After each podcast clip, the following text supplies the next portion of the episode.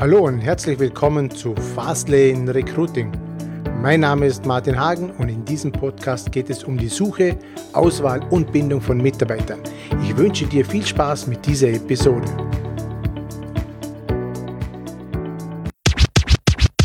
Hallo miteinander und herzlich willkommen. Mein Name ist Martin Hagen. Ich begrüße Sie recht herzlich zum heutigen Interview.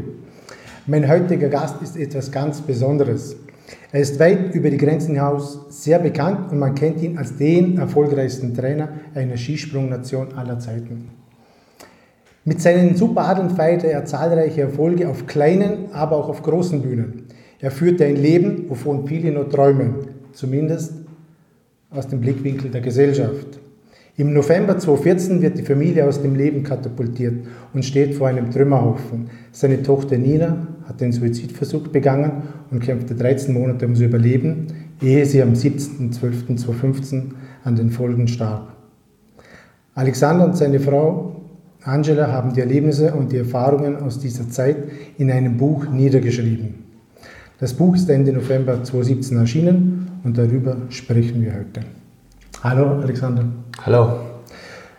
Alexander, bevor wir gleich in das Thema einsteigen, würde ich gerne mal wissen, wie bist du aufgewachsen, wenn wir jetzt mal ganz weit zurückgehen in deinem Leben, deine ersten Gehversuche, sechs, sieben Jahre alt, ähm, Kindergarten, Volksschule, wie warst du damals?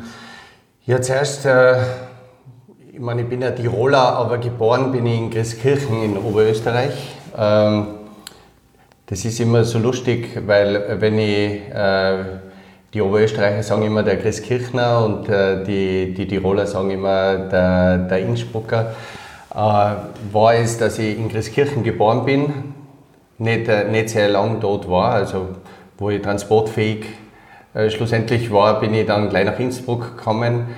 Ähm, ich habe aber immer, gerade in meiner Kindheit, immer einen Bezug äh, zu Christkirchen gehabt, weil meine Oma dort gewohnt hat und in den Sommerferien bin ich öfters zu ihr gefahren kann ich mich noch erinnern, dass einmal, da gibt es die Drahtnacht, das ist also ein, ein, ein, kleiner, kleiner Fluss, ein Bachfluss, so, so eine Mischung und da sind wir immer mit aufblasenen Autoreifen sind wir dann immer mhm. gefahren und das sind schon ganz schöne Erinnerungen. Mittlerweile äh, gibt es fast keine Verbindung mehr äh, zu, zu Christkirchen, weil meine Oma nicht mehr am Leben ist. Äh, aber wir haben jetzt einmal ein Pointner-Treffen gemacht und äh, da waren wir in Christkirchen und haben uns alles wieder angeschaut.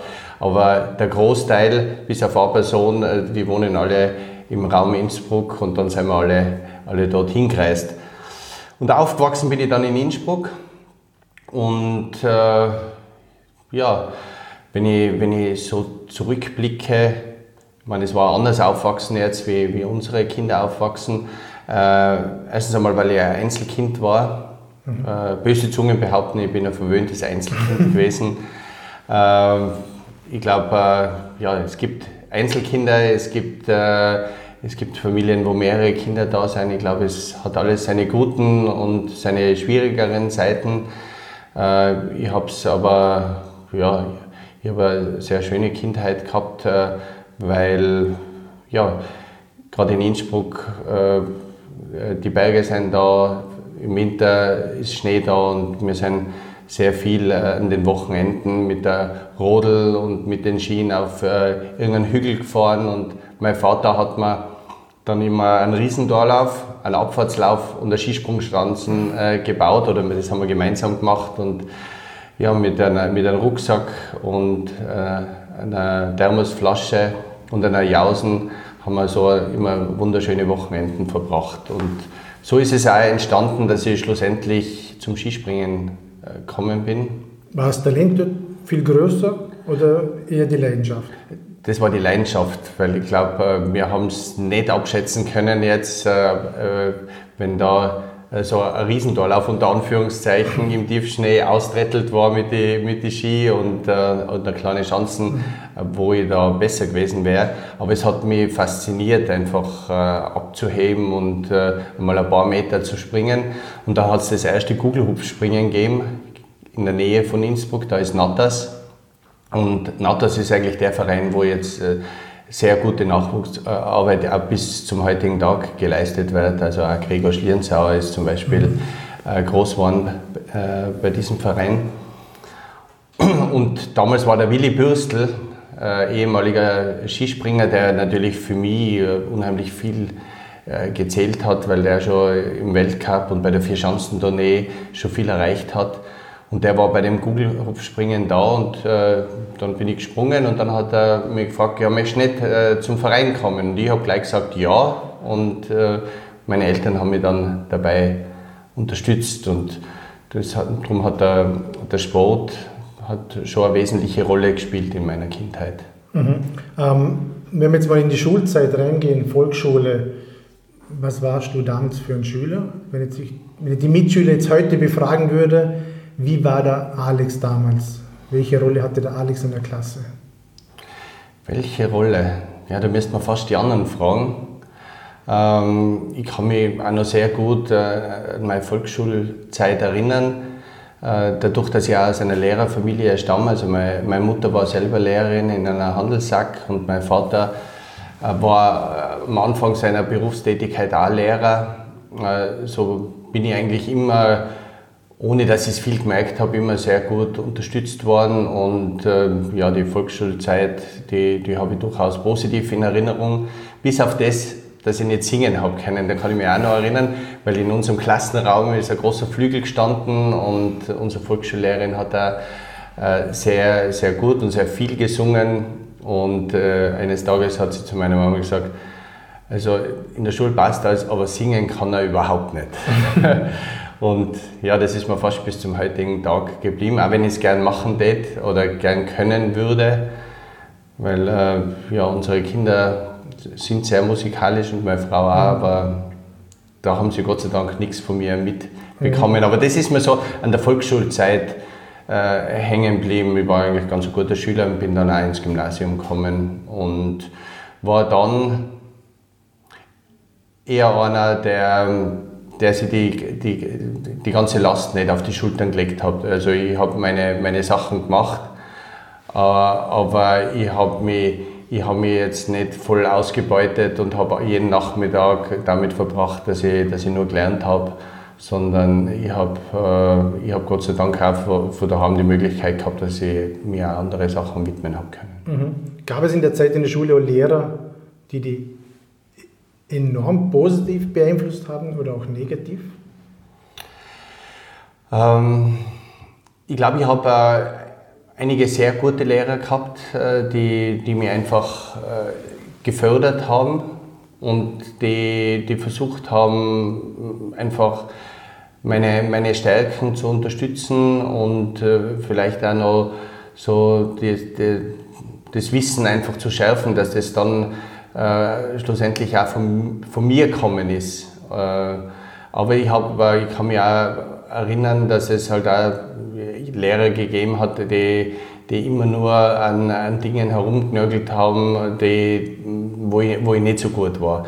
Und äh, wo ich dann auch die, die Freude verloren habe und eigentlich nur das gemacht habe, äh, damit, ich, damit ich irgendwie positiv abschließen kann. Wenn man selber Schüler ist, dann denkt man, glaube ich, gar nicht über, über die Dinge nach. Dann, äh, wenn man einfach viele negative Erfahrungen hat, dann ist die Schule schlecht und dann mag man eigentlich nicht Schule gehen. Und es gibt aber auch Kinder, die, die gerne in die Schule gehen und äh, die, sie, die, sie, die sie auch gerne entwickeln. Mhm. Und, äh, aber das hängt natürlich sehr oft äh, von, äh, von, äh, vom Lehrpersonal und von der Beziehungsperson. Meistens hat er, ein Kind oder Schülerin oder Schüler einen Lehrer, der, ja, wo, wo eine persönliche Beziehung ein bisschen aufgebaut wird, mhm. dass, man, dass man sagt, ah, der Lehrer versteht mich oder die Lehrerin äh, versteht mich und äh, äh, versucht mich gesamtheitlich für verschiedene Themen zu interessieren. Und äh, ja, das, äh, das habe ich schon teilweise äh, auch gehabt. Ähm, andererseits kann ich mich auch noch an Dinge erinnern. Ähm, zum Beispiel in Mathematik war, war ich immer ganz, ganz gut und das war unser, unser Turnlehrer und ich habe aber irgendwie gemerkt, dass, dass die Schülerinnen in, gerade in Mathematik öfters schwerer down haben. Und äh, das ist mir schon noch in Erinnerung, dass man so auf Kosten äh, der, der Schülerinnen dann äh, Lehrer dann auch einen Spaß gemacht haben.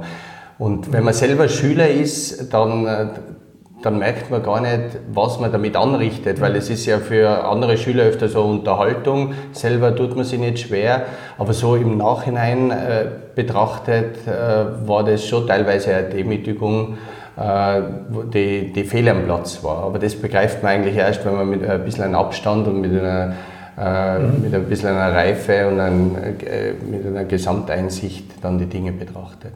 Wie könnte das Lehrer sich da entgegenwirken?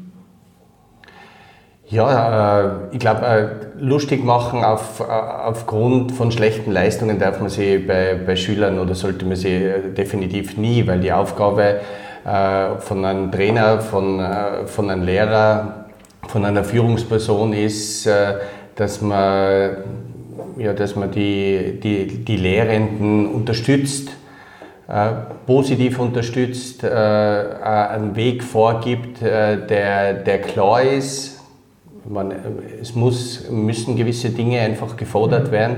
Aber wenn man es irgendwie schafft, äh, nicht nur immer auf, äh, auf gewisse Punkte hinzuweisen, das muss man machen und äh, das muss geschaffen werden, sondern eine Begeisterung zu entwickeln für, für das gesamte Thema, wo man, wo man auch vielleicht erfährt, wo, wenn man ja, wenn man nicht so gut ist, wo man sich Hilfe holen kann, wo man nachlesen kann, heutzutage im Internet, dass da einfach äh, äh, Dinge bereitgestellt werden, wo die Möglichkeit besteht, dass sie die Kinder dann auch begeistern können, weil sonst ist es sehr oft so, dass, dass man sehr schnell in eine Überforderung kommen kann, weil zuerst interessiert es ein Kind nicht, weil er mit dem Thema nichts anfangen kann dann äh, wird natürlich sehr schnell äh, vorangegangen und dann ist man immer hinten nach und äh, irgendwann möchte man dann doch, aber dann wird es einfach zu viel. Und ähm, an solche Situationen kann ich mich auch erinnern, dass ich eigentlich äh, äh, dann später im Gymnasium, ich bin dann ins Skigymnasium in Stamms gegangen, da äh, natürlich auch viele, viel Abwesenheit da war, wo man viel nachlernen hat müssen. Und das ist immer so, so ein ungutes Gefühl äh, und immer so eine Dauerbelastung, wenn man weiß, äh, ja, man, man ist eigentlich äh, hinten nach, man kann, äh, man kann nicht so viel, wie momentan gefordert worden ist. Äh, dann, dann ist es ganz wichtig, dass man einfach Unterstützung kriegt, äh, wie man das bewältigen kann. Mhm. Jetzt aus deiner Sicht, ist da Nachholbedarf im Schulsystem? Sind viele Schüler glaub, überfordert, manche unterfordert? Ich glaube, äh, es ist wie in, wie in, vielen Gebieten. Es gibt, äh, es gibt unheimlich viele positive, engagierte äh, Personen, die in einem Bereich arbeiten. Oh, und es gibt, äh, es gibt natürlich auch ein paar, die, die weniger gut äh, sein. Sei es vielleicht äh, durch, durch persönliche Probleme äh, wo sie sich einfach nicht so richtig einlassen oder die, die, die Ruhe nicht haben. Dann hat sich natürlich auch sehr, sehr viel verändert. Äh, jetzt, wenn ich selber zurückdenke an meine Schulzeit und, äh, und die jetzige Situation, was ja, vom Computer angefangen über die ganzen Kommunikationswege. Wenn ich mir denke, heutzutage hat jedes Kind ein Handy das ist natürlich äh, ganz anders, als wie es bei uns früher war. Wir haben uns nur die Sachen ausmachen müssen. Äh, man hat eigentlich weniger oft gesagt, ja, wir rufen uns einmal zusammen, dann machen wir was mhm. aus, weil wir haben da so einen Dreiviertelanschluss gehabt. Wenn ein Nachbar telefoniert hat, dann habe ich gar nicht telefonieren können. Und ähm, heutzutage äh, wird eigentlich alles dann noch mal kurzfristig äh, per Handy aus, äh, mhm. ausgemacht. Und äh, das ist ganz eine andere Situation. Und das sind natürlich auch Generationen, die, die aufeinandertreffen, äh, egal ob es im Beruf ist oder, oder in der Schule, dass äh, die, die erwachsenen Lehrpersonen natürlich wissen, ja, früher ist es ohne Handy auch gegangen und heute muss jeder ein Handy haben. Viele können, äh, können mit dem wenig anfangen. Und ähm, Genauso ist es zum Beispiel ein Schritt auch schon weiter, was ich äh, sehr oft bei unseren Kindern dann auch beobachte. Es hat dann die Generation gegeben, wo, äh, wo in jeder Familie dann ein Computer war Und äh, auch die Kinder haben sich natürlich damit beschäftigt, weil das war so der, der einzige Türöffner, dass man ins Internet kommen hat können, äh, dass man sich äh, über Sachen und Dinge informieren hat können, die, äh, die, äh, ja, die für, für jemanden interessant waren. Und jetzt ist schon wieder eine andere Generation da, die sich fast äh, ausschließlich über Tablets oder übers, ähm, ähm, über Smartphone Informationen holen. Und da kriege ich es jetzt auch bei unseren Kindern mit, dass, dass Lehrer, wenn man das erste Jahr Informatik hat, das, das sehr oft sehr spät ist, also meines Erachtens gehört, da schon früh angefangen, äh, aber es wird vorausgesetzt, äh, dass eh jeder einen Computer daheim hat und dass die Kinder ja schon Vorkenntnisse haben. Aber es gibt viele Kinder, die heutzutage äh, computermäßig überhaupt keine Vorkenntnisse haben. Dafür kennen sie sich perfekt mit dem Smartphone aus und wissen, wie, man, äh, wie, wie man da Dinge bewerkstelligt. Also äh, so diese, diese Einsicht, dass sie Dinge verändern und wo man dann Kinder oder Lehrende abholen kann, weil man im Prinzip muss man sie dort abholen, was sie gut kennen, was auch in diesem großen Gebiet äh, relevant ist und das hat ja auch was mit einem Computer zu tun, ein Smartphone. Und dann muss man sie abholen und dorthin bringen, wo man sie haben will, nämlich wieder auf ein Computersystem und wie man dort äh, Sachen abspeichert, wo man Sachen öffnet, das doch sehr unterschiedlich ist, jetzt zum Beispiel äh, zu einem Tablet oder äh, zu, zu, einem Smartphone. Mhm. Ähm, aber das Thema Smartphone, Kinder, Jugendliche ein Riesenthema. Ähm, wir haben das auch bei uns im Unternehmen immer wieder zum Sprechen gebracht. Inwieweit nutzen wir das Smartphone richtig oder falsch? In der Schule gibt es teilweise Verbote der, während der Klassenzeit, also während der Unterrichtszeit. Auf der anderen Seite heißt Smartphone gehört weg. Was ist die richtige Dosis oder wie vermittle ich das Ganze? Wie ist der richtige Umgang mit Smartphone also, Jugendliche?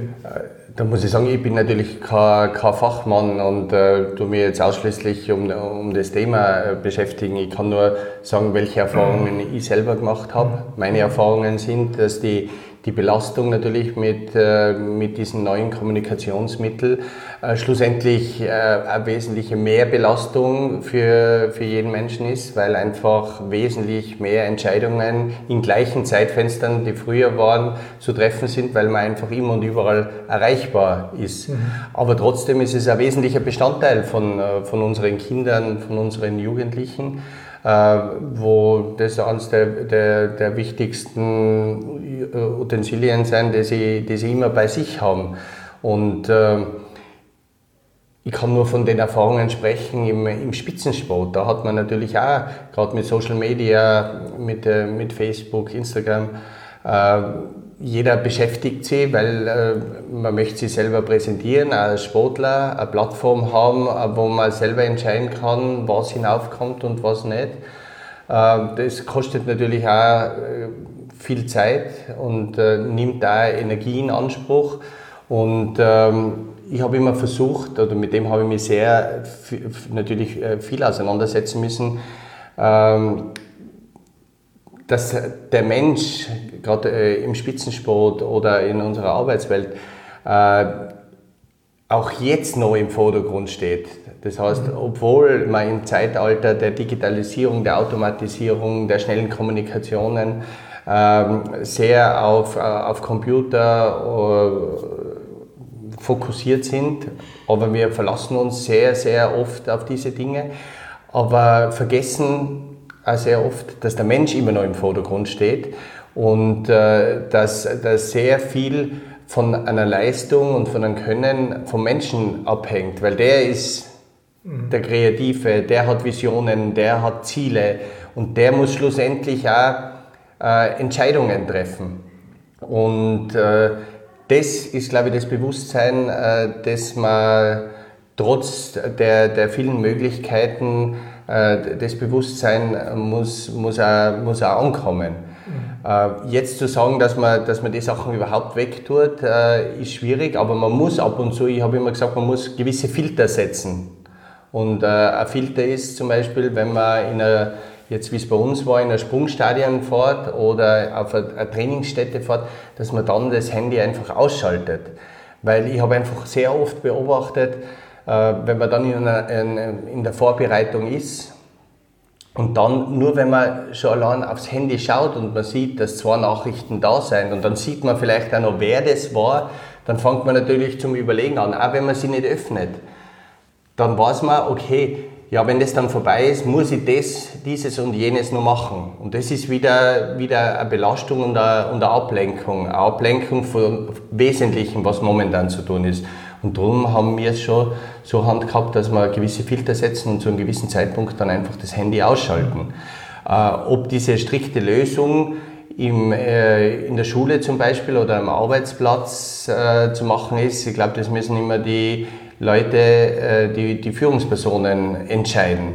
Also es gibt da die verschiedensten Möglichkeiten. Es gibt äh, Unternehmen, äh, wo ich schon beobachtet habe, äh, da gibt es äh, so eine große Ablage, da kann jeder sein, sein Handy hintun und wenn er was nachschauen möchte oder was, dann, dann geht er dort äh, hin. Aber dann weiß man, okay, der ist jetzt dort und macht das und wenn er wieder an seinem Arbeitsplatz ist, dann ist er mit den Gedanken wirklich dort. Und in der Schule, ja, ob man das jetzt mit einem Smartphone zum Beispiel ab und zu machen könnte. Also in Informatik könnte man schon vorstellen, dass einfach Erfahrungen ausgetauscht werden. Wie, wird, äh, wie kann man, und heutzutage geht es ja nicht äh, nur um das, dass man alles lernt und das Wissen abspeichert, sondern äh, es ist auch sehr wichtig, wo man gewisse Informationen, wenn man recherchiert, wo man die herbekommen kann. Und äh, ich glaube, äh, da sind äh, gerade äh, die, die Schüler öfters besser als wie die Lehrer, weil sie einfach wissen, mit, äh, mit welchen Programmen oder Apps man zu gewissen Informationen kommen kann. Und ich glaube, da könnte man zum Beispiel Schülerinnen und Schüler abholen, weil man sie damit begeistert und man weiß, okay, dann wird sehr viel Wissen zusammengetragen und dann kann man zum Beispiel, äh, wenn man sie abgeholt hat auf, äh, auf das Thema, was man, wo man hin will, äh, sie viel besser hinführen. Also wenn man sagt, nein, das ist alles ein Blödsinn, was mhm. es macht, wir müssen das lernen. Mhm, interessanter Ansatz, ja. Ähm, du hast erzählt, du bist Einzelkind. Ja. Inwieweit hat das Einzelkind geprägt für später? Hat es zur Folge gehabt, dass Verantwortung übernimmst, auch für andere oder für dich selber? Also dadurch, dass wir vier Kinder haben äh, und, und ich das miterleben habe dürfen, äh, natürlich ist da, sind oft Meinungsverschiedenheiten und äh, müssen äh, der, der eine kleinere oder größere Kampf wird ausgefochten. Mhm.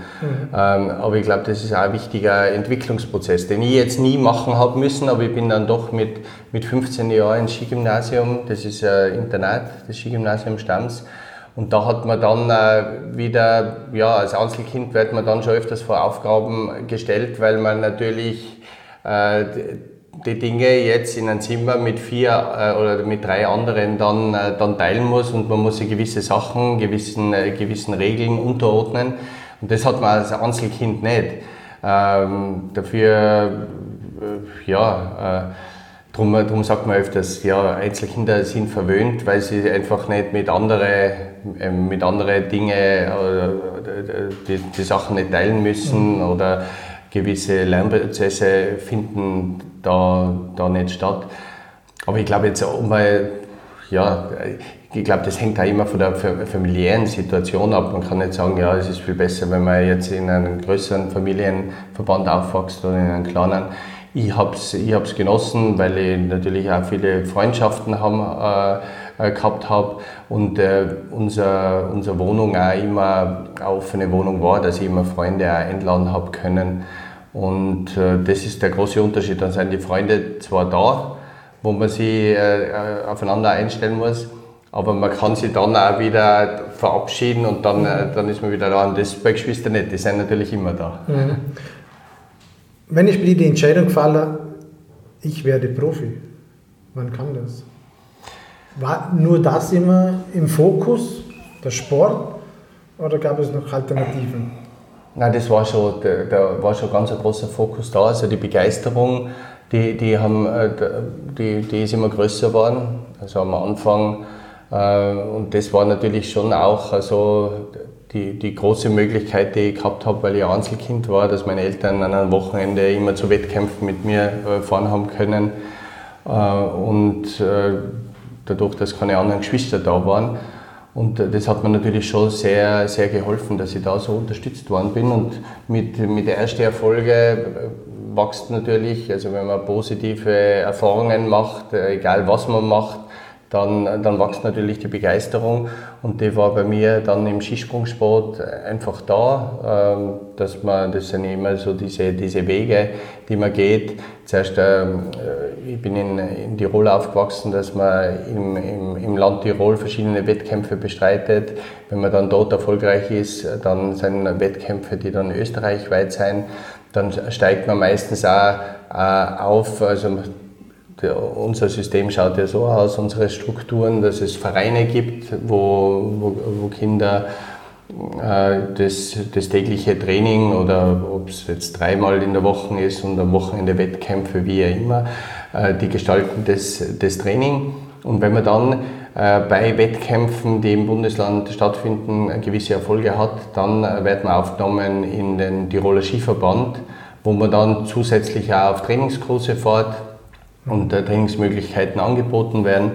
Und äh, äh in weiterer Folge tut der Tiroler Skiverband dann äh, führt Beschickungen aus, dass man äh, bei Wettkämpfen in Österreich teilnehmen kann. Und wenn man dann dort erfolgreich mhm. ist, der nächste Schritt, dass man die Möglichkeit hat, ab einem gewissen Alter dann auch beim ÖSV aufgenommen äh, zu sein, dass man in den ÖSV-Kader kommt. Und mhm. ja, das war dann schlussendlich äh, der Schritt, wenn man dann einmal äh, so in den ÖSV kommt und die Entscheidung ansteht, äh, wie schaut die schulische Laufbahn jetzt aus, äh, geht man ins Skigymnasium Stams oder in die Skihandels, ähm, äh, es ist ja nicht nur ein Gymnasium, sondern auch eine Handelsschule in Stams. Oder macht man eher Lehre? Da gibt es auch eine Möglichkeit in Eisenerz, im Nordischen Ausbildungszentrum in Eisenerz. Und da ist die Entscheidung auf, auf Stams getroffen, weil es natürlich auch von Innsbruck wesentlich näher ist, das sind 40 Kilometer und äh, somit bin ich dann ins Skigymnasium Stams gegangen. Mhm. Wie ist es dann weitergegangen? Während deiner Akte, äh, aktiven Karriere gab es da auch Mentoren, die dich aufgefangen haben, unterstützt haben, vorwärts gebracht haben? Ja, da hat es einige gegeben und äh, ich kann mich noch erinnern, der, der Lies, der Alois Lippburger, war, war mein erster Trainer äh, in Stams. Mhm. Und ja, da, da war ich dann unheimlich traurig, weil der, der Lies äh, zu dem Zeitpunkt, das war gleich am Anfang, die Entscheidung getroffen hat, dass er als Trainer ins Ausland geht. Also der war dann, äh, der war dann nicht, äh, nicht mehr da. Und äh, daraufhin ist der Toni Inauer nach, nach Stams gekommen und das war dann mein zweiter Trainer. Und ich muss sagen, äh, sowohl äh, äh, der Alois Lippburg als auch der, der Toni Inauer würde ich als Mentoren bezeichnen, die mir unheimlich viel mitgegeben haben, nicht nur im Spitzensport, sondern auch über den Spitzensport hinaus, was eine gewisse Lebenseinstellung, wie man mit, mit dem Sport, mit, mit Ziele, mit, mit Visionen, wie man umgeht und äh, haben, wir, haben sicherlich auch einige Werte mitgegeben. Und unsere Wege haben sich immer wieder getroffen, äh, also auch nach, nach der Zeit. Ich kann mich noch erinnern, dann, äh, ich habe äh, der Alles Lippburger, wo er dann wieder im Lande war, hat dann ein Bewegungszentrum aufgemacht in Delfs, wo ich, wo ich auch bei ihm äh, teilweise gearbeitet habe und mich sehr wohl gefühlt habe. Und plötzlich, äh, ich kann mich noch sehr gut erinnern, hat er mich gefragt, äh, ob ich nicht sein Co-Trainer werden will, weil er wird jetzt Cheftrainer. Und äh, ja, das war 1999 und äh, ich war damals schon beim Tiroler Skiverband Trainer und das war schon ganz eine tolle Geschichte, weil äh, ja, mit dem Liz äh, hat mir einfach schon sehr früh was verbunden und unsere Wege haben sich immer wieder getroffen. Und ja, ich habe dann das, das große Glück gehabt, äh, dass ich fast zwei Jahre sein Co-Trainer sein habe dürfen und das dann äh, sehr abrupt und schrecklich geendet hat, weil er einen tödlichen Verkehrsunfall gehabt hat äh, im, im Februar 2001, wo er von einer auf die andere Sekunde natürlich äh, ja, de, das, äh, das alles verändert wurde. Und ich kann mich noch sehr gut erinnern, wo wirklich die ganze Mannschaft dann am Boden gelegen ist und äh, es war es war kurze Zeit, zwei Wochen vor der Weltmeisterschaft im finnischen Lahti und das war vom Lies die große, das war eigentlich der Grund, warum er genau dort auch Cheftrainer werden wollte, weil er gewusst hat, in dieser Periode sind wieder die Weltmeisterschaften in Lahti, mhm. Äh, wo er als Aktiver äh, mal eine Silbermedaille gewonnen hat. Ich sage jetzt äh, bewusst gewonnen, weil alle anderen haben gesagt, äh, Im Alles Liebburger wurde die Goldmedaille gestohlen. Und äh, der Liss hat gesagt, okay, Moment mal, ich habe eine Silbermedaille gewonnen. Und der Grund ist, ist darin gelegen, weil alle gesagt haben, äh, ja, der, der, Kampfrichter ist die Schuld, dass er keine Goldmedaille gewonnen hat, weil der österreichische Kampfrichter, ausgerechnet der österreichische, hat ihm die schlechteste Bewertung gegeben. Und dadurch, äh, und ich glaube, ein Zehntelpunkt Rückstand hat er auf die Goldmedaille gehabt. Und dadurch hat er die Goldmedaille nicht gewonnen. Aber der Liss, und das hat ihm ausgezeichnet, äh, seine, seine menschlichen Qualitäten, der hat immer gesagt, ihm tut der Kampfrichter laut, weil jeder hackt auf dem Kampfrichter äh, herum. Äh, soll doch, äh, man soll doch sehen, auch, dass er eine Silbermedaille, dass ich die gewonnen habe. Und ja, das ist mir so immer noch in Erinnerung, weil äh, mit dem Ansatz er sehr, sehr viele Dinge dann auch bewältigt hat. Äh, und äh, da habe ich sehr viel Werkzeug auch mitgekriegt in meiner, in meiner Trainerlaufbahn, die, die ich bis, bis zum Schluss auch dann weiterverwendet habe. Mhm. Durch das Ableben von Liebburger hat sich deine Rolle verändert? Also es war natürlich schon ein, Prozess, ein schwerer Prozess für, für die ganze Mannschaft damals. Ich kann mich noch erinnern, ähm, sein, sein bester Freund von, von Kindheit, äh, Kindheit auf war der Toni Innauer, der war damals ein nordischer Direktor und quasi unser Chef vom, vom Liss und von mir. Und der hat interimsmäßig die Mannschaft dann, äh, dann übernommen. Und da habe ich zum ersten Mal auch gemerkt, äh, dass wenn man so eine Führungsperson war, wie der, wie der Lisses war, dass er die Mannschaft geführt hat, oder der Toni dann, wo er interimsmäßig äh, die Mannschaft dann übernommen hat, dass es für eine Führungsperson mehr braucht äh, als wie die fachliche Kompetenz. Da war Krisenmanagement gefragt. Mhm. Und natürlich durch, durch den Unfall hat man auch gesehen, ja, dass, äh, dass die wahren Probleme schon im, außerhalb der, der Spitzensportblase, sage ich mal, äh, äh, geschieht, weil äh, oft redet man von, äh, von Tragödien äh, im Spitzensport, nur weil es um ein, verlier, ein verloren gegangenes Spiel oder um einen nicht gewonnenen Wettkampf äh, sie handelt. Und das sind keine Tragödien. Eine Tragödie war, war der Verkehrsunfall, der tödlich geendet ist. Und äh, die wahren Aufgaben sind dann im Bereich der Familie natürlich in erster Linie äh, gelegen und ähm, die, die, wo man das einfach mitgekriegt hat, wie, wie schwer es eine Familie hat, wenn jemand aus dem Leben gerissen äh, wird. Und natürlich für uns als Mannschaft, wo wir doch auch sehr viel Zeit, über 200 Jahre im Tag waren wir unterwegs, und äh, plötzlich äh, hat von einer auf die andere Sekunde äh, so eine Wendung genommen. Also das war schon ganz eine, ganz eine schwere Zeit, wo man, wo man schon mit, mit gewissen Themen wie, wie Trauer oder, und Beistand äh, konfrontiert war. Und äh, ich kann mich noch erinnern, der Toni Inau hat mich damals daheim abgeholt. Ich bin auch selber erst gerade heimgekommen, weil ich bin in einem anderen Auto gesessen bin und äh, der ganze Huber Paul war auch noch dabei und wir sind dann zu dritt äh, zu Karlin, das äh, war seine Frau, nach Delfts gefahren und äh, ja, haben ihnen die, die Nachricht übermitteln müssen. Mhm. Wie lange warst du oder bist du jetzt schon mit deiner Frau zusammen? Also wir haben, äh, wir haben uns mit 20 Jahren kennengelernt. Mhm. Also ich bin jetzt äh, 47, 27 Jahre. vor 27 Jahren, wenn ich jetzt so nachdenke, schon eine sehr lange Zeit, wo wir uns kennengelernt haben. Äh, so richtig zusammengekommen sind wir dann mit, äh, ja, mit, mit 21 und geheiratet haben wir 1995. Mhm. Und ja, das ist jetzt auch schon äh, über 20 Jahre. Und äh, wenn dann solche, solche Punkte da sind, dass man sagt, man ist 20 Jahre verheiratet, dann, dann kommt dann die, die Zeit da schon sehr, sehr schnell vor, wie sie vergeht. Und, äh, aber wir haben, ja, wir haben sehr, sehr viel miteinander erleben dürfen, positive Dinge, aber wir haben auch sehr, sehr schwere Zeiten gerade in der, in der jüngsten Vergangenheit äh, bewältigen müssen. Mhm. Die Tragödie, was ich erlebt habe, in der, in der letzten Vergangenheit, das haben in dem, gemeinsam in dem Buch verarbeitet. Mut zur Klarheit. Was war jetzt die Motivation, Schrägstrich Grund oder Auslöser, ähm, warum ihr gemeinsam das Buch geschrieben habt?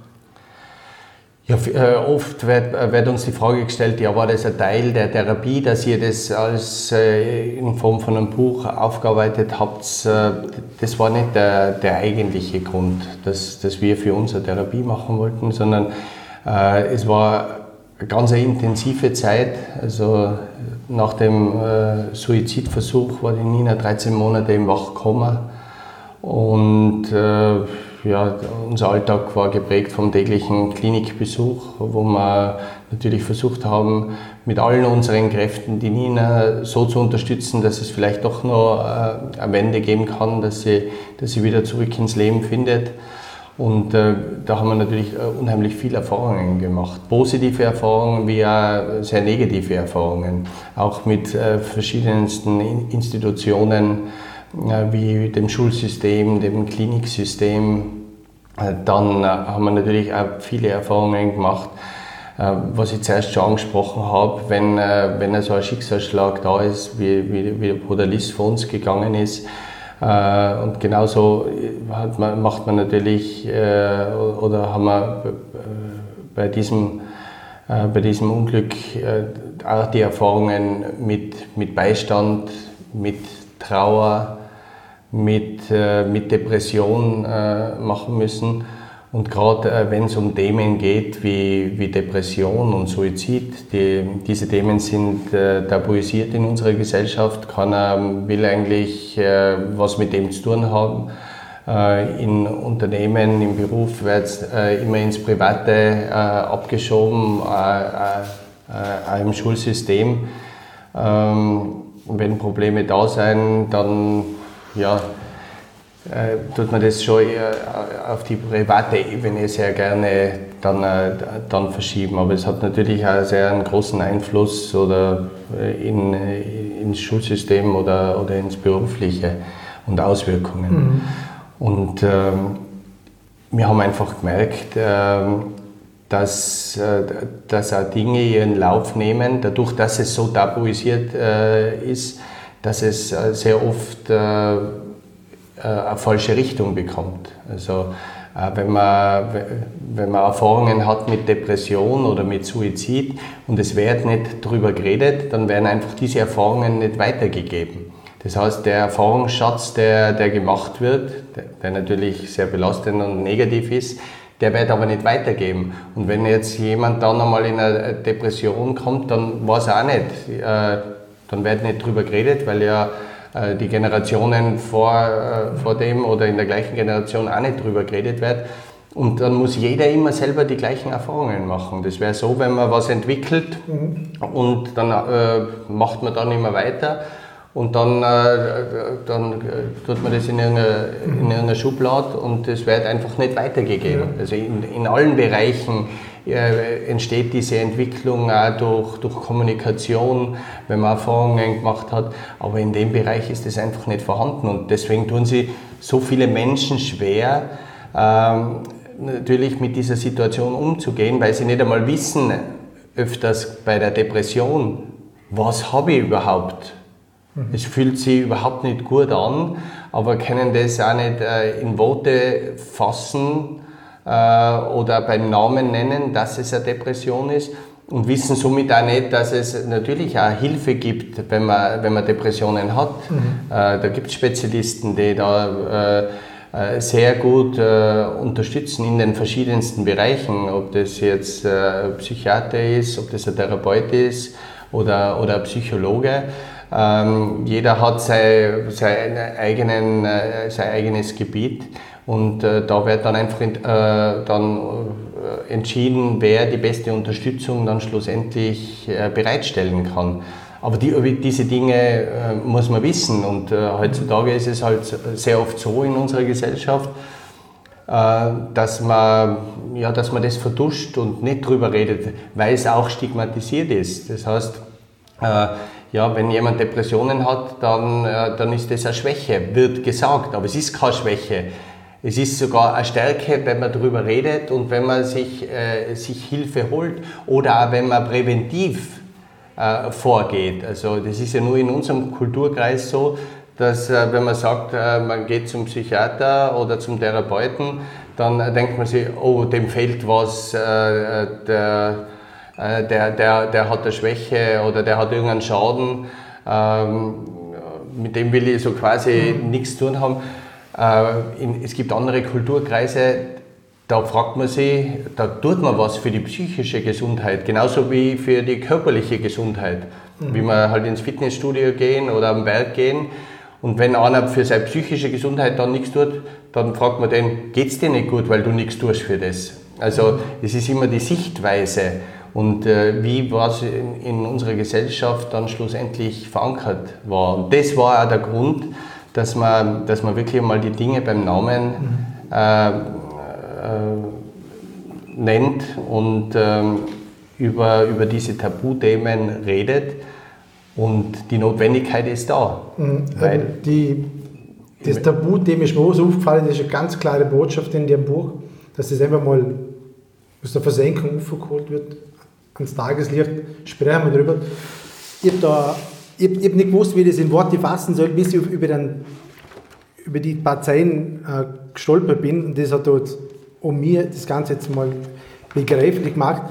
Ähm, da schrieben ihr, ich weiß nicht, ob jetzt du oder deine Frau, man braucht uns nicht daran zu erinnern, was passiert war. Es war ständig da, darüber nicht zu sprechen, das tat weh und schützte wohl mehr den anderen vor seinen eigenen Ängsten und Hemmungen. Das ist schon das, die Botschaft in dem Buch, also sprechen wir darüber, es betrifft vermutlich sehr viele Menschen in unserer Gesellschaft. Mhm. Und die Botschaft habe ich natürlich auch ganz klar aus einem Buch herausgefunden. Ähm, wenn du jetzt vorher gesagt hast, es ist viele meinen, es ist eine Schwäche, wenn sie darüber sprechen. Wie könnte man so junge Menschen Nicht, darin bestärken? Nein, es ist keine Schwäche, wenn man äh, darüber spricht, es ist eine Stärke. Also nicht, nicht äh, ja. Aber wenn jetzt jemand äh, betroffen ist, ähm, dann, ähm, also ich vergleiche es immer so, wenn man, wenn man sich den Fuß bricht, dann kommt man nie auf die Idee, dass man heimgeht, sie äh, jetzt entweder den Fuß oder was halt gebrochen ist oder der Arm, dass man sie den selber schient unter der Kleidung versteckt und dann wieder arbeiten geht. Ja, schwierig. Und äh, bei einer psychischen Verletzung äh, ist es genauso. Und das, das sollte, dort sollte es hingehen, dass man, wenn man, wenn man merkt, äh, ja, es, es ist eine psychische Verletzung, äh, eine Überlastung, was auch immer, also äh, da, dass man, dass man sich einfach Hilfe holt und dass es keine Schande ist und dass es eine Stärke ist, wenn man sich, wenn man sich Hilfe äh, holt. Und dass es nicht eine Schwäche darstellt, weil es, man stellt ja auch nicht äh, eine Schwäche dar, wenn man, wenn man sich verletzt, jetzt beim Skifahren und man reißt sich Seitenbandel, äh, dann äh, wird man ja auch nicht von der Seite angeschaut und, und so quasi gesagt, ja momentan kannst du keine Leistung bringen, du bist überhaupt nicht leistungsfähig. Und bei psychischen Erkrankungen äh, ist es aber, wird es öfters so dargestellt, ja, der, der, der, der ist überhaupt nicht mehr leistungsfähig, also mhm. wenn man das äh, so vergleicht. Aber äh, genauso so ist es, dass man da auch wieder gesund wird und da braucht man auch professionelle Hilfe und man kann wieder gesund werden. Mhm. Und äh, umso früher, umso besser. Also man muss ja, bei einer körperlichen Verletzung wartet die auch nicht drei, vier Monate, äh, dass es vielleicht wieder selber zusammenwächst, weil da werden dann wahrscheinlich auch Folgeschäden da sein.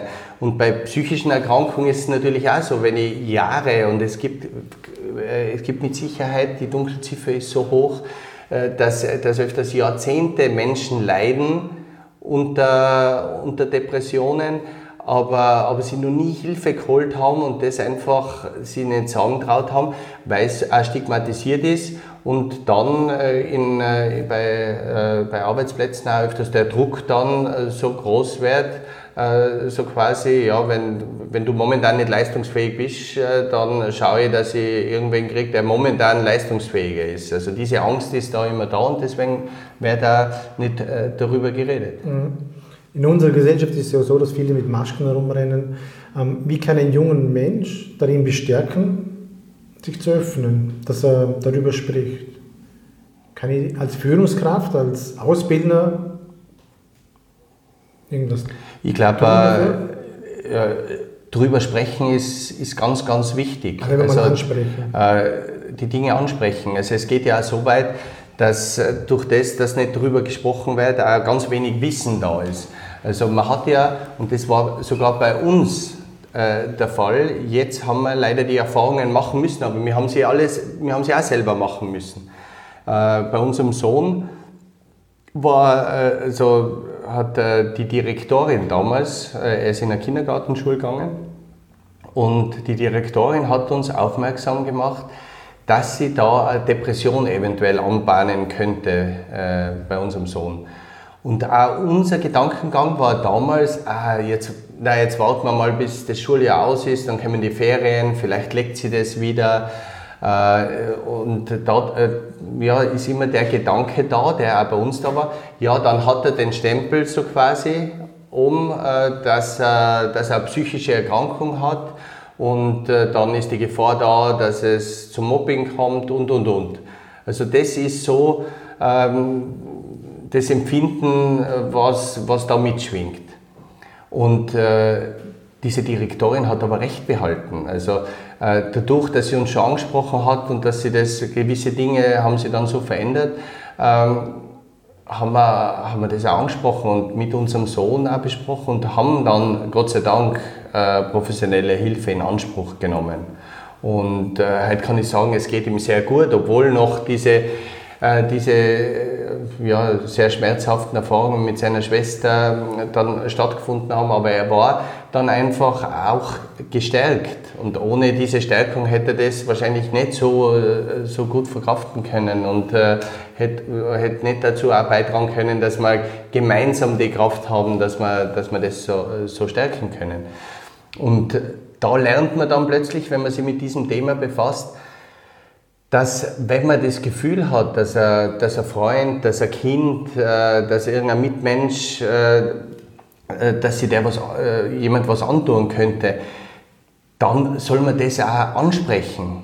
Also es ist ja immer das, ja, nicht über das sprechen, weil dann könnten sie ja auf diese Idee kommen. Die Ideen, die sind definitiv schon da, wenn man das Gefühl hat, dass sich jemand was antun könnte.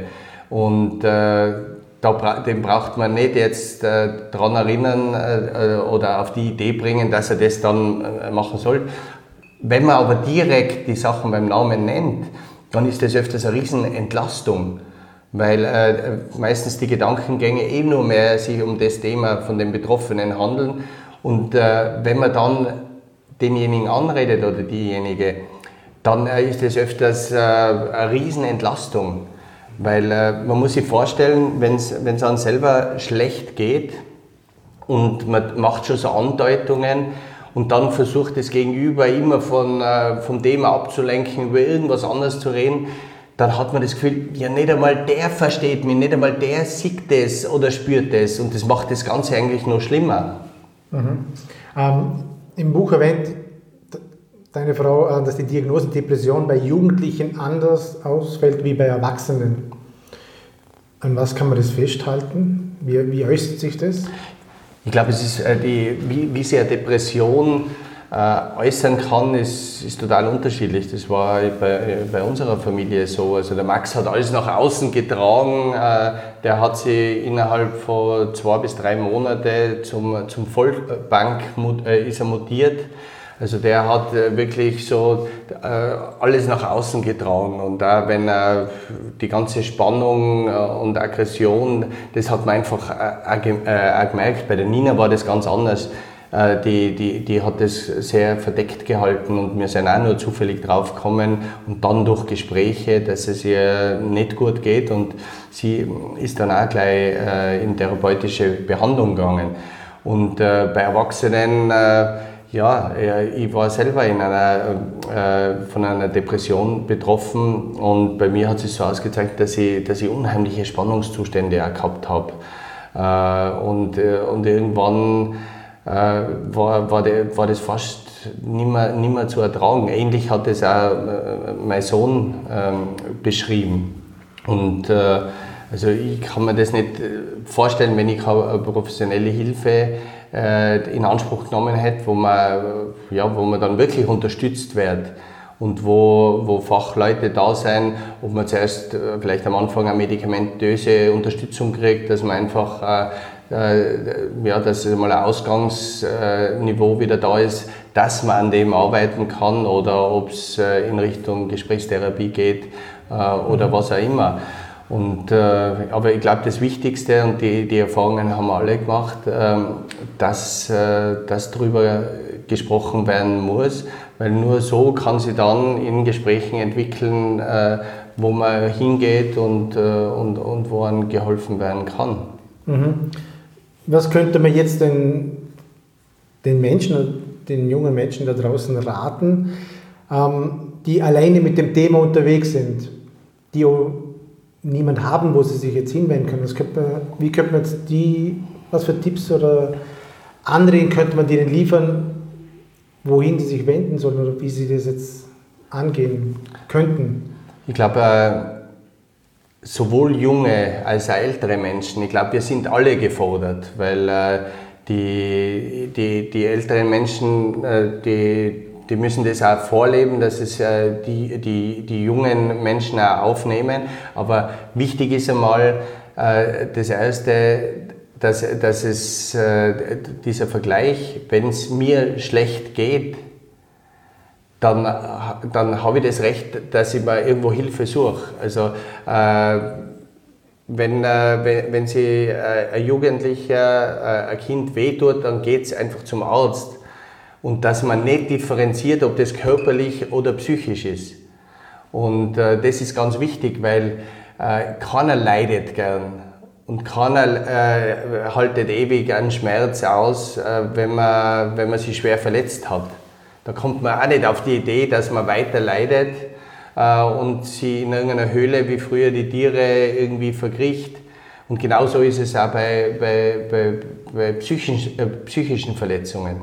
Und äh, es gibt ganz viele Notfallnummern, es gibt viele Institutionen, wo man sie äh, anonym äh, kann, äh, hinwenden kann, wenn die Angst da ist. Äh, aber die Angst muss überhaupt nicht da sein. Und ich habe auch die Erfahrung gemacht, äh, gerade bei Freunden und Freundinnen äh, von, der, von der Nina, dass ähm, die, die Jugend mit dem Thema schon wesentlich offener umgeht, Gott sei Dank, äh, als wie unsere Generation oder die Generationen äh, vor uns. Und äh, es gehört einfach äh, aufgebrochen, die Dunkelziffer ist unheimlich äh, groß die Erfahrungen macht man, wenn man mal drüber redet. Also es gibt äh, kaum, wenn, man, wenn man in einer größeren Gruppe ist und man redet einmal über das Thema, dass man nicht hört, ja, mir ist es auch so gegangen oder mir geht es momentan auch äh, nicht gut oder ich bin, ich bin gerade in Behandlung. Ähm, und äh, es ist auch keine Schande, das zu sagen, dass man zum Beispiel in Behandlung ist weil dann einfach, äh, es werden sofort Fragen kommen von anderen, äh, wo man es auch nicht weiß, wo gehst du hin und äh, was macht man da und hilft das? Und dann fangen diese Gespräche an. Und äh, ja, wenn man weiß, und das hat mich selber unheimlich erschrocken, äh, wenn mich jemand früher gefragt hätte, ja, was ist die größte Todesursache, dann hätte ich mal gesagt, ja, Verkehrsunfälle, weil man liest jeden Tag über Verkehrsunfälle äh, in Fernsehberichten, in, äh, in Printmedien. Jeden Tag äh, passiert was. Und da habe ich mir gedacht, ja, Verkehrsunfälle ist sicher die, die größte Todesursache bei, bei uns in Österreich. Aber wenn man dann hört, dass, äh, dass es jährlich ungefähr 500 tödliche Verkehrsunfälle gibt und 1300 tödliche Suizid, äh, Suizide, dann weiß man, dass das Thema unheimlich groß ist und äh, dass es wichtig ist, dass man über Thema Suizid und Depression, das, äh, das natürlich äh, den Suizid durch eine Depression auslöst, äh, dass über das gesprochen werden muss und dass es überhaupt keine, keine Schande ist, sondern einfach eine Notwendigkeit, um vielen Menschen einfach äh, diese Last, die sie vielleicht schon über Jahre mit sich tragen, dann äh, einfach zu helfen. Mhm. Ähm, in vielen Gesprächen habe ich gehört, dass viele ein Anliegen haben, ähm, sie würden gerne mal so ein paar Warnsignale kennenlernen, die sich äußern bei Betroffenen, dass sie das erkennen, weil der Betroffene selber, der kommt ja und sagt, okay, ich habe ein Problem, ich habe Depression, ich suche jetzt Hilfe. Das ist ja dann ein schleichender Prozess. Wie kann man das erkennen als Außenstehender?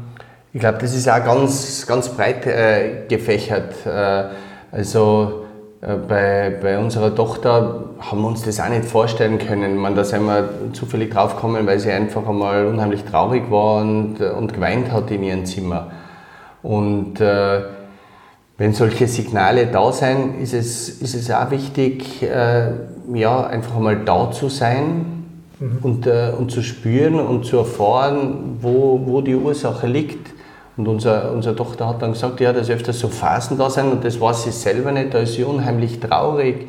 Und, äh, und da ist dann, glaube ich, der wichtige Schritt, wenn man, wenn man so diesen, äh, diesen Gedanken hat, weil dem geht es psychisch schlecht, da, da könnte Depression da sein dass man, ja, dass man, dass man dann das aufnimmt. Weil öfters versucht man ja dann zu sagen, da ist ja, ist ja alles nicht so schlimm und, oder noch schlimmer ist für einen Betroffenen, ja, jetzt reißt ihr ein bisschen zusammen, es gibt ja viel Schlimmeres. Ähm, das ist brutal verletzend, weil, äh, weil der Leidensdruck öfters schon so groß ist und wenn man dann überhaupt nicht verstanden wird. Und äh, ich glaube, da gibt es äh, den Begriff Beistand. Und Beistand ist natürlich wichtig und das haben wir, das haben wir gemerkt, wenn man einen Schicksalsschlag äh, verarbeiten muss, dass es Menschen gibt, wie Beistand schon heißt, bei jemandem stehen bleiben. Mhm. Äh, weil die Welt dreht sich draußen so schnell und ist so hektisch, das, das merkt man dann, wenn man so ein, äh, von einem Schicksalsschlag betroffen ist, weil da bleibt plötzlich alles stehen. Und äh, dann merkt man erst einmal, ja, wie, wie, wie schnell sich da draußen alles bewegt. Und, und wenn dann wirklich jemand stehen bleibt, dann ist das schon mal so hilfreich. Und genauso ist es, auch wenn, äh, wenn, wenn man das Gefühl hat, jetzt geht es jemandem schlecht, dass man nicht nur sagt, ja, jetzt reißt er ein bisschen zusammen und es gibt Schlimmeres.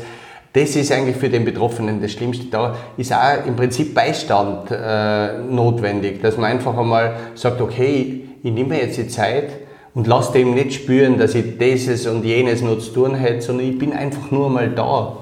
Und äh, dann werden die Betroffenen auch darüber reden. Und äh, das sind dann schon so, äh, so Zeichen, meine, das fängt an bei, bei, bei Antriebslosigkeit, wenn man so das Gefühl hat, man, der, der macht eigentlich nichts mehr, was ihm früher so Spaß gemacht hat. Äh, äh, das ist öfters auch natürlich ein Anzeichen, weil man einfach dann auch nicht mehr die Kraft hat, was zu machen und äh, dass, man, dass man selber auch keine Freude mehr entwickelt, äh, wo man vielleicht jahrelang eine Freude gehabt hat, wenn man was Gewisses gemacht hat, aber wenn man dann merkt äh, und beobachtet, dass dem eigentlich gar nichts mehr Freude macht und äh, dass er so die Sinnhaftigkeit auch äh, verliert in, in vielen Dingen und, und einfach so Veränderungen. Und wenn man, wenn man das, das fühlt bei jemandem, ich glaube, dann ist es wichtig, das, das auch ernst zu nehmen und, äh, und das dann im, im richtigen Augenblick dann auch anzusprechen. Nicht so nebenbei,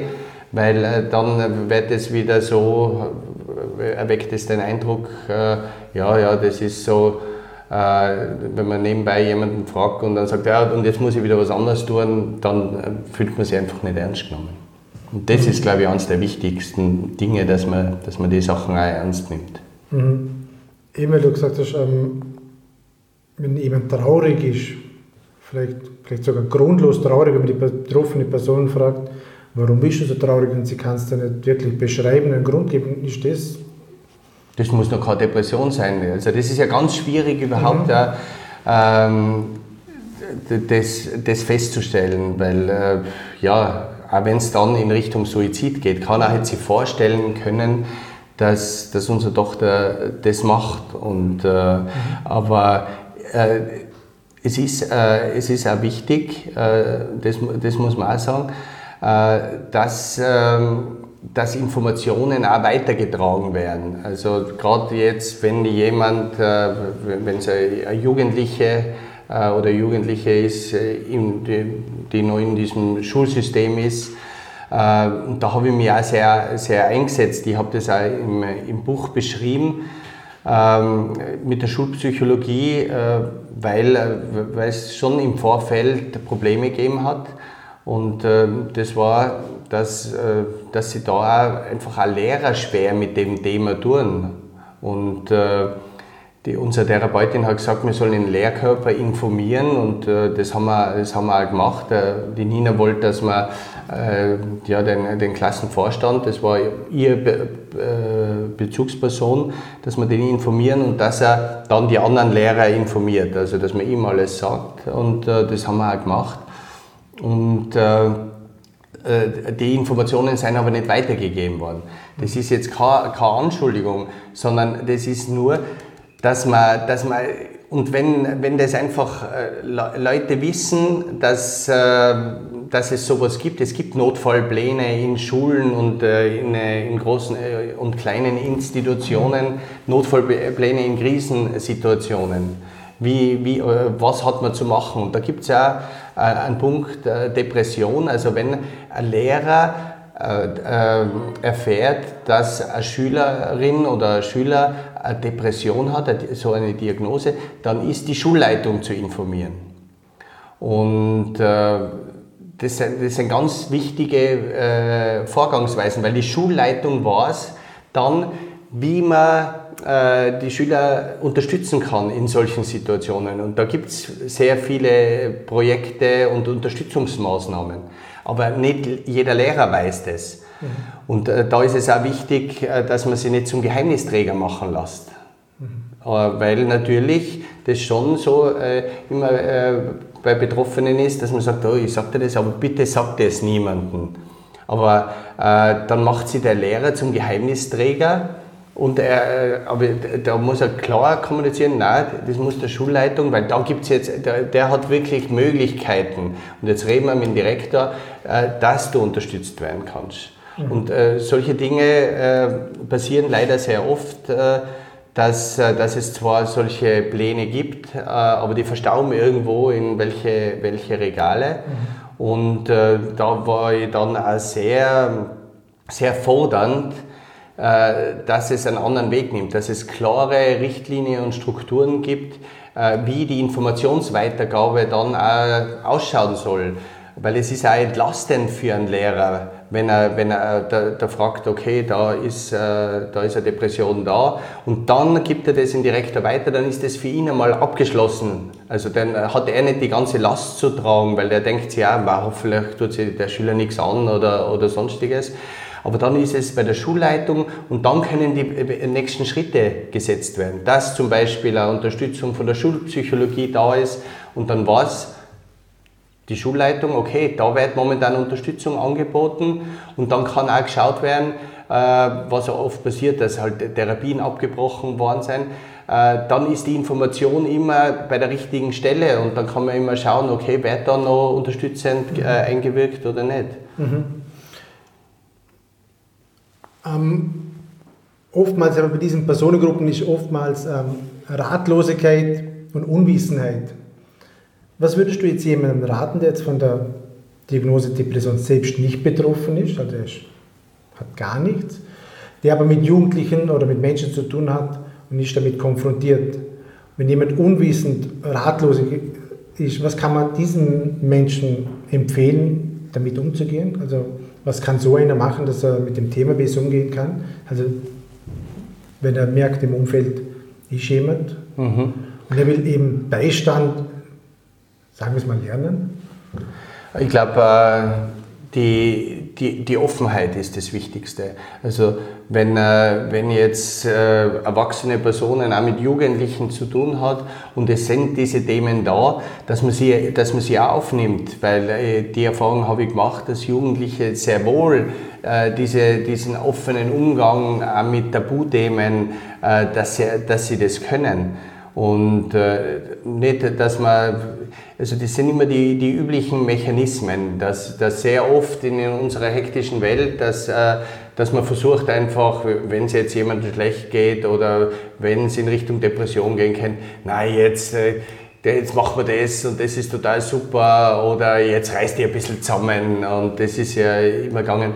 Also das ist genau das Kontraproduktive, sondern dass man schon äh, so diese ja, dass man sich dessen bewusst ist, dass man, dass man diese Themen auch ernsthaft äh, behandeln muss und äh, sie diesen Themen auch annehmen muss und die auch dann schlussendlich auch angreifen und, dass man sie angreifen trauen kann.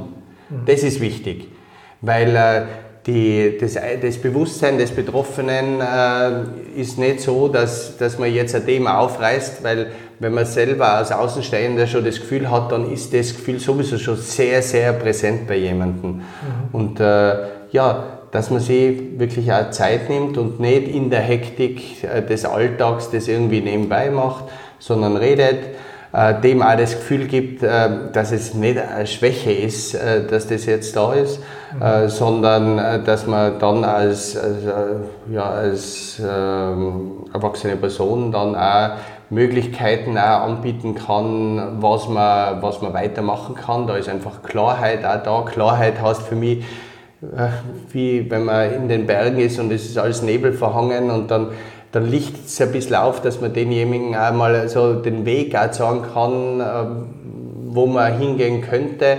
Und äh, im Gespräch wird es vielleicht ganz klar, dass alle Nebelschwaden dann äh, verziehen und dann sagt, okay, ähm, de, de, das machen wir jetzt. Und, äh, dann auch drüber reden und äh, ja, man wird, man wird die Erfahrung machen, wenn, wenn man äh, solche Dinge zum Thema macht, dass sehr viele also dass es nicht nur ein Jugendlich ist, sondern dass viele schon äh, drüber, drüber reden können. Und äh, wenn man da offene Kultur, äh, auf, äh, offene Gesprächskultur pflegt, äh, dann ist man sicher am richtigen Weg. Mhm. Okay, ich finde das jetzt ein toller Abschluss. Ähm, Alex, ich habe jetzt noch drei Fragen an dich, mhm. um das Ganze abrunden. Ähm, wo steht Alexander Pointen in fünf Jahren? Das ist eine ganz schwierige äh, Frage, schon allein durch, durch diese äh, Erfahrungen, die, die wir als Familie machen haben müssen, äh, wo wir einfach gesehen haben, dass sie einer auf die andere Sekunde alles verändern kann.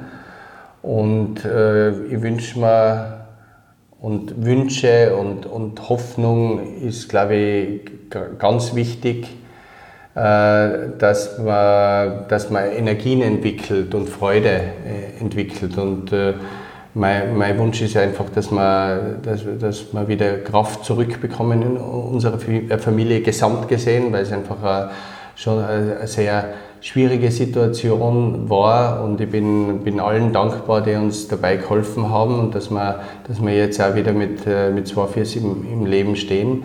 Und äh, ja, man wünscht sich natürlich immer äh, Gesundheit und dass man von solchen Schicksalsschlägen äh, äh, dann, äh, dann auch bewahrt wird. Aber man darf, man darf sich auch nicht äh, äh vor dem verstecken, umso mhm. länger das Leben dauert, umso mehr Erfahrungen wird man natürlich mit Schicksalsschlägen machen und mhm. aber ich hoffe, dass man, dass man jetzt einmal in, in, in den nächsten fünf Jahren, vielleicht darüber hinaus auch von solchen schwierigen Aufgaben, die das Leben uns stellt, äh, verschont werden. Mhm. Was haben andere Menschen davon, dass es dich gibt? Ja, das ist, äh, da müssen wir fast die anderen, äh, anderen Menschen fragen.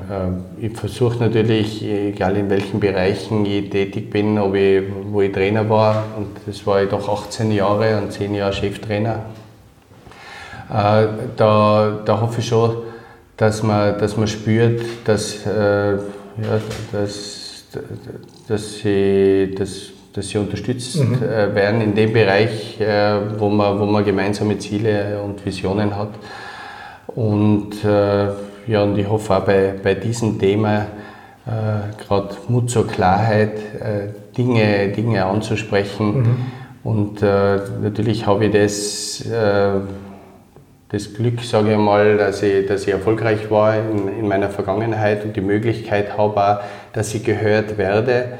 Und äh, da äh, hoffe ich und die Erfahrung habe ich schon gemacht und da möchte ich mich auch bei, bei allen bedanken für, für das überwältigende Feedback jetzt gerade, was das Buch betrifft oder wenn ich, wenn ich offen über, über diese Dinge rede, weil, äh, weil sich schon vieles bei denen verändert hat und wenn es einfach äh, war, wenn sie schon jahrelang einfach äh, der Leidensdruck schon so groß war und das, äh, das hoffe ich, dass das auch so ankommt. Mhm. Das ist dir durchaus geglückt mit mhm. dem Buch. Abschlussfrage wäre noch gewesen, wofür bist du dankbar? Aber das hast du jetzt ausführlich erklärt, wofür du dankbar bist. Dann bedanke ich mich für die. Wolltest du noch was dazu sagen?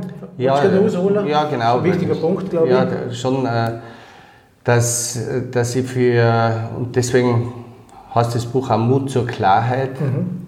Und äh, und Klarheit ist äh, sehr oft schmerzhaft, weil wenn man Klarheit erfährt, sei es eine Diagnose oder dass man Klarheit hat, dass man sich verändern muss, das ist, das ist öfters unangenehm, weil man die eigene Komfortzone mhm. verlassen muss, das sichere Terrain, wo man, wo man sich befindet.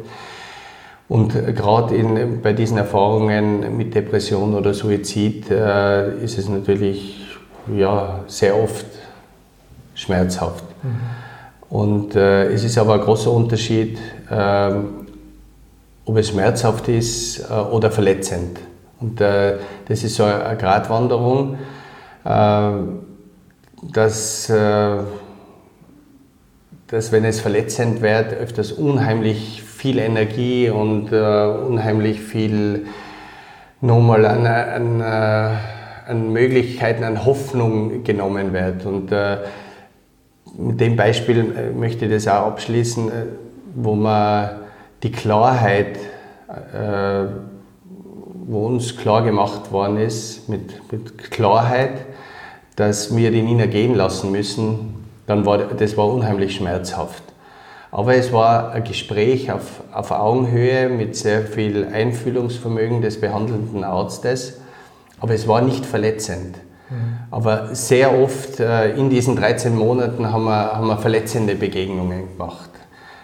Genau die Dinge, die wir angesprochen haben, dass man nicht stehen geblieben ist, dass Dinge nebenbei besprochen worden sind, dass äh, Diagnosen gestellt worden sind, wo an die letzte Hoffnung genommen wird. Und Hoffnung ist was, das jemanden nie ganz genommen werden darf. Also man kann mit Klarheit Dinge ansprechen. Aber so die letzte Hoffnung jemanden nehmen, äh, ist unheimlich verletzend. Und das, das möchte, ich, möchte ich auch noch mitgeben, äh, dass Klarheit, und wenn die Klarheit besteht, dass man äh, Depressionen, ähm, dass man betroffen ist, äh, dann ist es auch schmerzhaft. Ähm, aber es wird verletzend, wenn dann zum Beispiel gesagt wird, jetzt reißt ihr ein bisschen zusammen. Mhm. Und äh, ja, mit, de, mit, dem möchte ich, möchte ich abschließen, mhm. äh, dass das, das ganze Thema, das Buch, man braucht nicht Angst vor dem Thema mhm. haben, sondern vielmehr möchte ich die, den Mut mitgeben, äh, dass, äh, äh, ja, dass das nicht das Ende ist, wenn man davon betroffen ist und es seien sehr, sehr viele äh, betroffen, sondern dass es einfach äh, die Möglichkeit gibt, wieder, äh, dass er alles ins Positive äh, äh, wendet und dass man wieder mit Energie und Freude die Zukunft bestreiten mhm. kann. Wunderbar. Vielen Dank, Alex, für die Zeit. Bitte sehr. Vielleicht sehen wir uns bei der nächsten Buchpräsentation wieder. Ja, sehr. Danke. Dankeschön. Danke vielmals fürs Gespräch. Danke auch. Danke.